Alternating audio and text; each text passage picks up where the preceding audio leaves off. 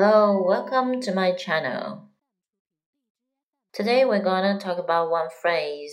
What is the phrase setup? Do you know setup? Okay, let me explain it. This phrase has three meanings. Okay, the first one to provide somebody with money that they need in order to do something to provide somebody with the money that they need in order to do something.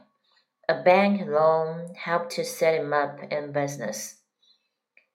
The second meaning to make somebody healthier, stronger, more lively. The break from work really set me up, set me, set me up for the new year. The break from work really set me up for the new year. The third meaning to trick somebody, especially by making them appear guilty of something. He denied he denied the charges, saying the police has set him up. Saying the police has set him up. Okay, we switch to Chinese. Okay, set somebody up 有三个意思。第一个是资助，经济上的扶植某人。A bank loan helped to set him up in business. 他靠一笔银行的贷款做起了生意。那么第二个意思是使更健康、强壮、活泼。The break from work really set me up for the new year。放下工作，稍事休息，的确使我有精力在新的一年大干一场了。第三个意思呢是诬陷、冤枉、栽赃。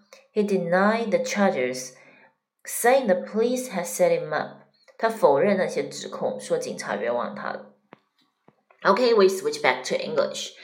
Okay, we will see the the American series Desperate Housewives. We have the sentence here. I was set up alright. The coach got an anonymous phone call. 我被诬陷了，行了吧？有人给教练打了匿名电话。Anon anonymous anonymous got an anonymous got an anonymous phone call，这有了个连连读。I was set up 连读。All right, the coach got an anonymous phone call. Phone call. OK，你们学会了吗？Set up 在这个句子当中，我们用的是被诬陷、被栽赃的意思。OK，拜拜。岁月漫长，怎能浪费时光去流？